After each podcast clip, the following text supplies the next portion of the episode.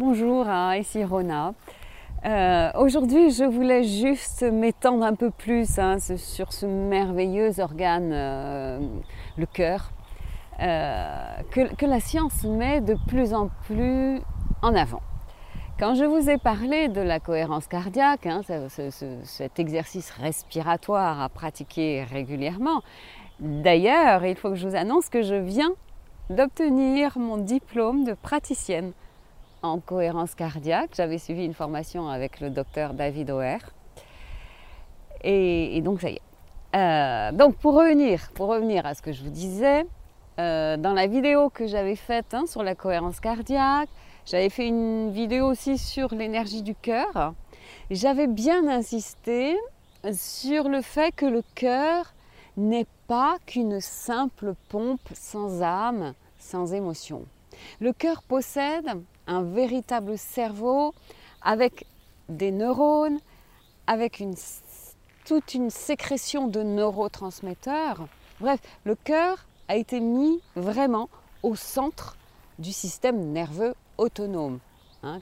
C'est donc un centre émotionnel hyper, hyper important.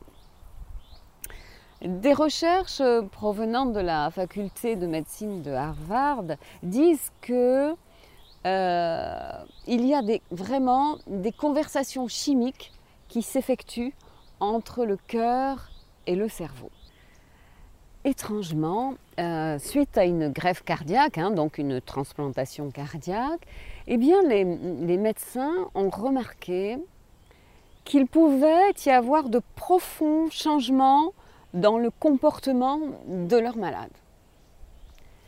Euh, leur nature euh, psychique, hein, leurs désirs, euh, ce qu'ils aiment, ce qu'ils détestent, et même leurs croyances religieuses peuvent être complètement bouleversées. Aucune, mais vraiment aucune explication scientifique n'a pu être donnée par rapport à ce phénomène. Il faut savoir que les médecins soutenait que le cœur et ses battements étaient commandés par le cerveau. Or, or les chirurgiens ont remarqué que le cœur, euh, le cœur implanté commence immédiatement à battre sans attendre les ordres du cerveau, parce que de toute façon celui-ci est anesthésié. Le cœur bat tout de suite. Sachez aussi que euh, le cœur se forme dans le fœtus avant le cerveau il commence à battre dans le 21e, je crois, jour de la grossesse. Donc avant le cerveau. Donc cela veut bien dire que le cœur opère indépendamment du cerveau. Et certains spécialistes, hein, tels que le docteur Schwartz, pensent même que c'est le cœur qui dirige le cerveau.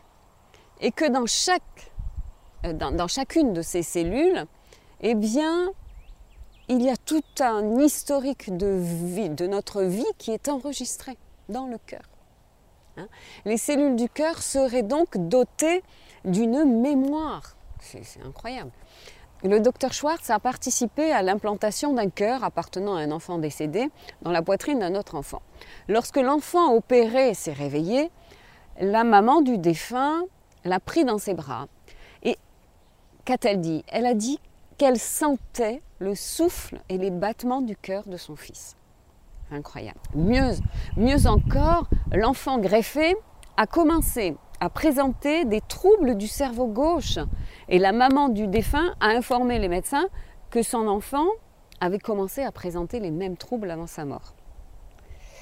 C'est curieux quand même. Hein. Cela prouve que le désordre du cerveau de, de l'enfant décédé a été transporté par le cœur greffé sur le cerveau auparavant sain du petit malade soigné. Une autre histoire aussi, c'est celui d'une jeune fille. Euh, au lendemain de son opération cardiaque, la malade greffée commence à se plaindre de la poitrine, de choc au niveau de la poitrine. Il s'est avéré, avéré, que la défunte était morte d'un accident de voiture. Et les derniers mots prononcés furent J'ai mal, j'ai mal à la poitrine. C'est bien curieux. Un autre cas similaire s'est produit avec un, garçon qui a reçu le cœur d'une fille morte noyée dans une piscine. Eh bien, le garçon est devenu un effrayé de l'eau et disait souvent à ses parents Ne me jetez pas dans l'eau, même lorsqu'il était à la maison. Donc, on a l'impression que le traumatisme est passé là. Le cas aussi d'une jeune femme ayant subi une transplantation euh, cœur-poumon, euh, elle, elle, qu'est-ce qu'elle a dit? Elle a dit avoir remarqué des changements dans ses attitudes, dans ses habitudes et même dans ses préférences après son opération. Elle avait des envies inexplicables d'aliments qu'elle n'aimait pas auparavant. Alors elle, qui était euh, une danseuse très attentive à sa santé, elle n'avait pas pu résister en sortant de l'hôpital d'aller manger dans un, fast-food, genre euh, McDo, euh, et de commander des nuggets de poulet. Aliment qu'elle ne consommait jamais. Et jamais.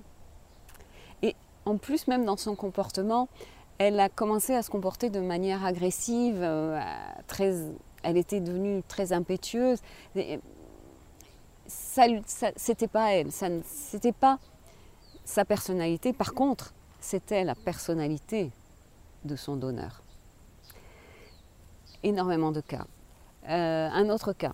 Le donneur était un jeune homme de 18 ans qui avait été tué dans un accident de voiture. Et le receveur, ça a été une jeune fille de 18 ans, pareil. Et que dit le père du, donneur? Il, dit Mon fils passait beaucoup de temps, quand il était vivant, à écrire de la poésie. Euh, et après sa mort, nous avons découvert un livre de poèmes euh, qu'il ne nous avait jamais montré. Et son fils était aussi musicien. Et ils ont retrouvé une chanson qu'il avait écrite et qu'il avait intitulée Dany, mon cœur est à toi. Ça, c'était le titre de la chanson. Et, justement, les paroles montraient euh, qu'il allait mourir et qu'il allait donner son cœur à quelqu'un. En fait, euh, il avait déjà décidé de faire don de, ses organes quand il avait 12 ans. Et les parents pensaient que, bon, il avait entendu ça à l'école et ils trouvaient ça très courageux de sa part. Et donc, euh, ben, c'est ce qui s'est passé. Et euh, lorsqu'ils ont rencontré la, jeune fille qui a eu ce cœur, les parents ont été très troublés, très très troublés. Euh, et la, jeune fille qui a reçu ce cœur, quand elle a vu les photos du, fils, de son donneur, elle a dit, je l'ai tout de suite reconnu. Je l'aurais reconnu euh, n'importe où. Il est en moi. Je sais qu'il est en moi et qu'il est amoureux de moi. Il a toujours été amoureux, ah, de moi, euh, peut-être à une autre période, peut-être ailleurs, mais comment pouvait-il savoir des années avant sa mort qu'il allait mourir et me donner son cœur? Ça, ça, ça l'interpellait. Et comment pouvait-il savoir que je m'appelais Dany? C'est curieux. Et euh, ensuite, euh, quand elle écoutait les chansons que faisait son donneur, elle pouvait terminer les phrases toute seule. Elle, les, connaissait sans, les avoir connues. Et après la transplantation, pardon, elle s'est mise à adorer la musique. Et elle disait que ça venait du cœur, que son cœur avait besoin de jouer de la musique. Elle a même demandé à sa mère de prendre des cours de piano. C'est un instrument dont jouait Paul, donc son, donneur. Elle dit, sa chanson est en moi, je le ressens très fortement. C'est comme si Paul me chantait une sérénade. C'est vraiment étrange. Une autre histoire aussi, c'est l'histoire d'un petit garçon de 16 mois qui s'était noyé dans sa baignoire.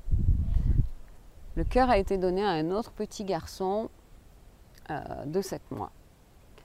Et lorsque euh, Carter, c'est le nom du petit garçon qui a eu le cœur, lorsque Carter a vu pour la première fois la maman de son donneur, il a couru vers elle et il a frotté son nez contre elle. Et la maman dit, c'est exactement ce que nous faisions, Géry et moi. Quand il me faisait des câlins, j'avais l'impression de tenir mon fils. Je pouvais le sentir, pas simplement de, façon symbolique, il était là, je sentais son énergie. La maman est médecin. Elle, dit, je suis médecin. J'ai appris à observer finement et j'ai toujours été d'un naturel sceptique. Donc c'est une scientifique, hein, donc, euh, quand même. Mais là, c'était, c'est bien réel. Je sais que certaines personnes diront que j'ai besoin de croire que l'esprit de mon fils est vivant. Peut-être que c'est le cas. Mais cette femme médecin dit, j'ai vraiment senti mon fils. Son mari a eu la même impression qu'elle. Et même au niveau du langage, elle, retrouvait le langage de son fils. Et cette façon de lui faire un câlin avec le nez, pour elle, c'était, c'était son fils. Et ils ont passé une nuit chez les parents donc, euh, de celui qui a, qui a reçu le, cœur. Et au milieu de la nuit, Carter est venu les voir et leur a demandé s'ils pouvaient dormir entre, entre eux. Et il s'est, mis tout contre eux. Alors évidemment, les parents se sont mis à pleurer, hein, c'est, clair. Mais le petit garçon leur a dit ne pleurez pas. Que Jerry allait bien. C'est vraiment très étrange. Et même la maman de Carter, donc le petit qui a été sauvé grâce à ce cœur, dit euh, Quand j'ai vu mon fils aller vers la maman du donneur, elle dit ça, ça, ressemble pas à mon fils, il est très timide. Et, là, il est allé vers elle euh, comme, comme de façon très naturelle. De façon très naturelle. Et il l'a même appelée maman. Curieux. J'ai l'impression que c'est le cœur de Terry qui, parle. Et autre chose, elle, elle, raconte aussi quand on est allé à l'église, en fait, euh, ils sont arrivés en retard et le père de Terry était déjà dans l'église. Carter n'avait jamais vu le père de Terry. Il lui a lâché la main et il a couru vers le père de son donneur. Il a grimpé sur ses genoux, il l'a serré très fort et il l'a appelé papa. Et là, elle dit, on est resté vraiment sidérés. Elle dit, en plus, c'est un petit garçon assez timide, donc il, ne fait jamais ce genre de. il n'a jamais ce genre d'attitude. Il, ne va jamais vers des inconnus. Là, en plus, il l'a reconnu. Hein. Je pourrais vous en raconter plein, parce qu'il y, a toute une, littérature là-dessus. Et, beaucoup de personnes ont témoigné sur ce qui leur arrivait après la transplantation. Et d'ailleurs, en France, eh bien, il y a Charlotte, l'actrice connue, hein, euh, qui, en a sorti un, livre, puisqu'elle elle a eu un cœur, elle a, elle, euh, elle a reçu un cœur. Moi, je trouve ça très, très troublant. Euh, il y a autre chose aussi, vous savez que malheureusement, il n'y a pas suffisamment de, greffons humains. Donc, il existe, ils font des essais avec des cœurs artificiels. Et euh, l'histoire raconte que euh, un homme qui a reçu un cœur artificiel, euh, ce, malade a reconnu qu'après avoir reçu ce cœur artificiel, il était devenu sans sentiment. il avait l'impression d'avoir dans son corps un objet dur comme la pierre. Il ne ressent plus d'amour même pour ses petits-enfants il ne sait plus comment se comporter envers eux. Euh, il a l'impression que ses petits-enfants ne font plus partie de, lui comme auparavant. Cet homme, du coup, n'a plus aucun penchant pour la vie. Euh, il n'a plus d'espoir. Il, a perdu jusqu'à euh, cette faculté qu'il avait de réfléchir, de, prévoir, de comparer, de comprendre. Il pense même à, se suicider. Le, cœur artificiel est un échec complet. Hein. Donc voilà, c'était un peu étrange aujourd'hui. Hein. Euh, je trouve que c'est passionnant et j'avais envie euh, de vous le partager. Vous l'avez vu, hein, des, patients transplantés qui manifestent les traits de personnalité de leur donneur, des familles de donneurs qui reconnaissent leur défunt dans le comportement du receveur. Euh, ce sont des phénomènes bien étranges qui peuvent déranger, qui peuvent bouleverser. Et on pourrait se poser la question suivante, est-ce que, est que nos organes possèdent une mémoire cellulaire? Est-ce que notre histoire reste stockée dans nos tissus? C'est passionnant. Ce sont de vastes questions qui vont faire couler beaucoup d'encre et sans doute beaucoup de désaccords. Mais Seigneur, je vous remercie infiniment pour votre belle écoute. C'était Rona.